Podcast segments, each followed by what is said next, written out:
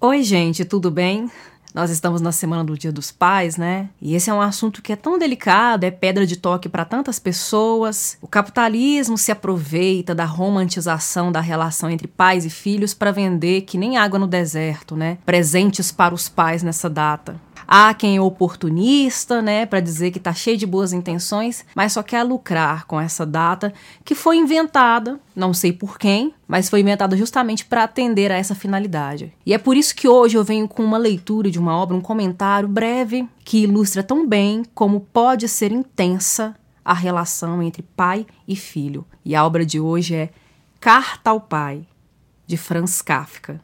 Eu já tinha falado de Franz Kafka em outro vídeo aqui no canal, no ano passado, quando próximo da ocasião do aniversário dele, que era em 3 de julho. Na verdade, a obra que foi explorada é uma das mais famosas, das mais importantes, que é a Metamorfose. Uma narrativa muito curta, porém muito densa. Mas ali a gente tem uma obra que foi claramente catalogada como obra de ficção. Carta ao Pai, diferente de A Metamorfose, foi uma carta que Kafka escreveu para o seu pai, que o Franz escreveu para o seu pai, Hermann, porque afinal de contas, os dois são Kafka. Então eu vou usar o primeiro nome de ambos para poder me referir a essas figuras. Há um problema muito grande na leitura de Carta ao Pai, é que boa parte de alguns leitores acaba levando somente para o lado biográfico ou estudando esse texto, trazendo à tona a leitura desse texto, única e exclusivamente como um objeto de leitura biográfica, de análise da vida do escritor. Claro que a vida do autor é importante e é por esse motivo que hoje estou aqui com esse vídeo e com essa obra. Mas não é só disso que eu quero falar. Eu quero falar de como a vida e a obra de Kafka, de Franz Kafka,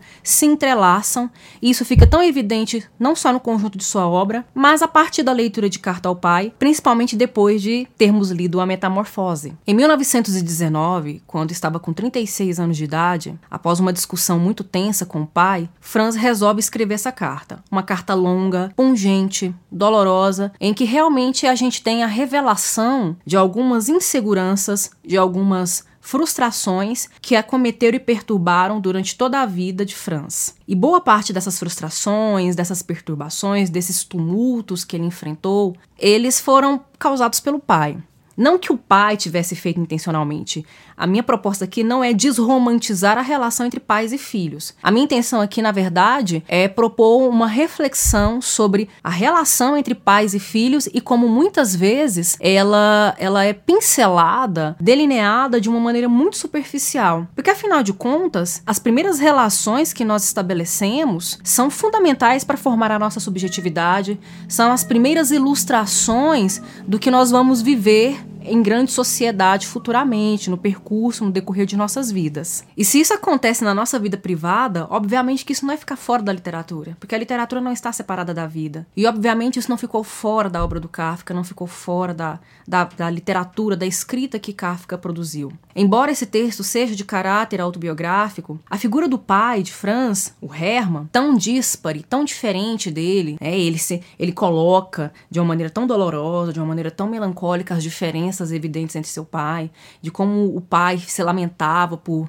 pelos filhos não quererem seguir a mesma profissão, o mesmo ofício dele, não quererem retribuir com um trabalho duro e pesado tudo que ele oferecia à família, a, a, a, o choque cultural, né, a forma como o Hermann vivia o judaísmo, o Franz Kafka vivia o judaísmo e como ele não queria viver o judaísmo, tudo isso também foi muito complexo, foi muito conflituoso. Mas o grande estopim do mal-estar entre pai e filho foi o desejo de Franz de se casar. Foi a sua tentativa, segunda tentativa de casamento. E ela não funcionou, não deu certo por conta de uma negativa muito enfática, muito veemente do pai, muito agressiva, violenta. Como se o pai realmente estivesse subestimando o filho. Então, nessa relação tão complexa, parece, parecia haver uma hierarquia entre pai e filho. Embora o Franz não nomeie claramente a culpa que ele atribui ao pai, e, tente, e não tente claramente se isentar de culpa, isso fica implícito, isso fica subjacente ao texto. A gente vai lendo, vai percebendo nas entrelinhas que o pai sim foi responsável por certas inseguranças do filho, que o pai foi sim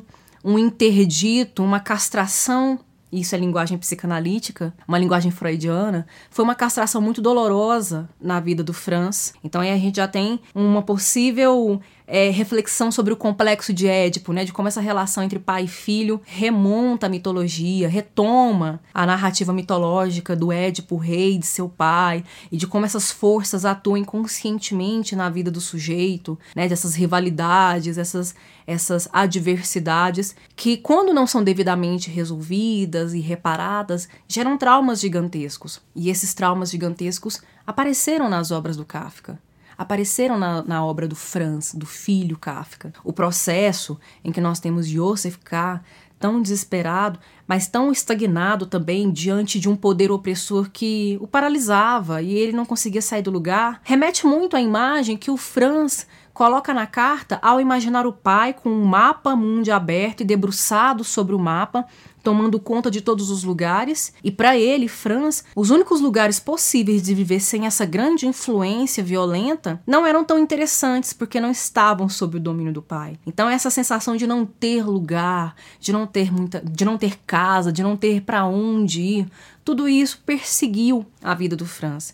Ele escreveu essa carta quando tinha 36 anos de idade. A proposta era que entregasse é, por, via da, por meio da mãe ou por meio da sua irmã Ótala, mas acabou que não foi entregue. Ao que tudo indica, elas ou uma delas não achou prudente, porque a carta realmente é muito dolorosa, a carta realmente é, é densa, é, ser responsável pelos sentimentos e pelas sensações que uma pessoa carrega daquela forma não deve ser uma boa descoberta, não deve ser uma coisa muito agradável. E deve ser mais difícil ainda buscar se redimir disso, porque o Franz reconhece que no final das contas o pai ofereceu para ele o que ele tinha para oferecer, e nem sempre o que se tem para oferecer é leve, é delicado, é afetuoso. Mas o fato do pai sempre reforçar o que o Franz não era, era uma das coisas mais dolorosas para ele. E essa figura do pai fica evidente em outras duas narrativas mais curtas, que são novelas, no caso a Metamorfose, da qual já falei, em que a relação entre o Gregor Samsa e seu pai não é uma relação muito boa e fica pior ainda depois que ele é metamorfoseado, e em O Veredito, em que o pai pede para o filho se matar. Então, toda essa esse peso, essa dor ficam muito claras para nós ao lermos esse texto. A gente entende, a gente consegue entender por que que essa figura era tão angustiada? Por que, que Franz Kafka era tão angustiado? As relações familiares dele eram muito dolorosas, muito complexas. Mas o mais importante, como um estudioso, uma estudiosa, um leitor, uma leitora de literatura, é como isso também vai aparecer na obra dele, a partir de certos espectros, certas imagens que remetem, que vão referenciar a figura do pai dele. Essa figura tão importante, tão decisiva, apesar de tão dolorosa na vida dele. Ele mesmo reconhece isso. E por que que isso acontece? Acontece. Porque a literatura não está separada da vida. A literatura e a vida andam juntas. A literatura não é 100% ficcional e não é 100% autobiográfica. Esses elementos vão atravessar elementos sociais, elementos autobiográficos, elementos históricos, não ficarão ausentes de uma obra literária. E para ilustrar e fechar melhor esse vídeo, quero ler um trecho, quero ler um trecho dessa carta em que o Kafka confessa ao pai de que maneira essa presença tão grande, tão espaçosa na vida dele, se resvalou para sua literatura. Com a sua antipatia, você atingiu de modo mais certeiro a minha atividade de escritor e as coisas relacionadas com ela, que lhe eram desconhecidas. Aqui, de fato, eu me havia distanciado com certa autonomia, embora lembrasse um pouco a minhoca que, esmagada por um pé na parte de trás, se liberta com a parte dianteira e se arrasta para o lado. De certa maneira, eu estava em segurança havia um sopro de alívio. A aversão que naturalmente você logo teve pelo que eu escrevia foi neste ponto excepcionalmente bem-vinda. É fato que minha vaidade e minha ambição sofriam com a acolhida que dava aos meus livros, famosa entre nós. Põe em cima do criado mudo. Em geral você estava jogando baralho quando chegava um livro. Mas no fundo eu me sentia bem com isso. Não só por uma maldade que se insurgia,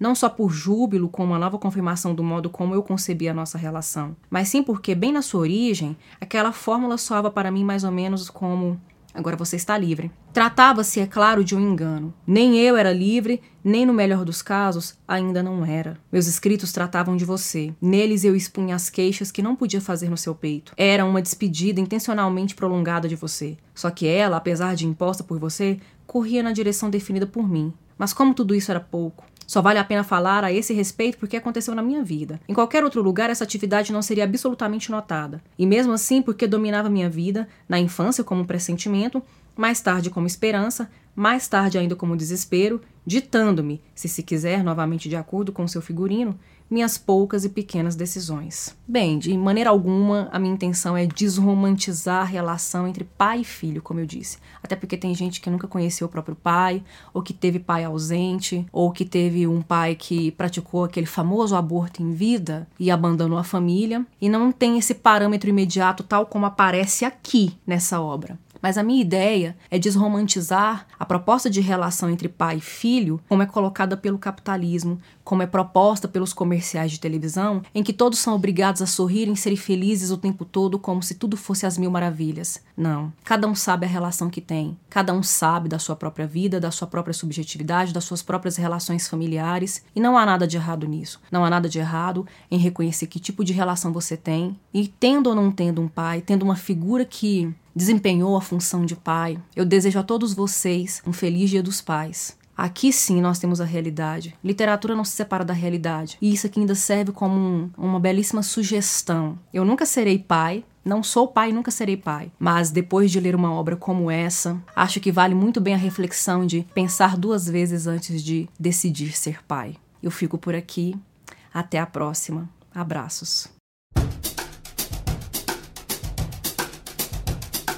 Thank you.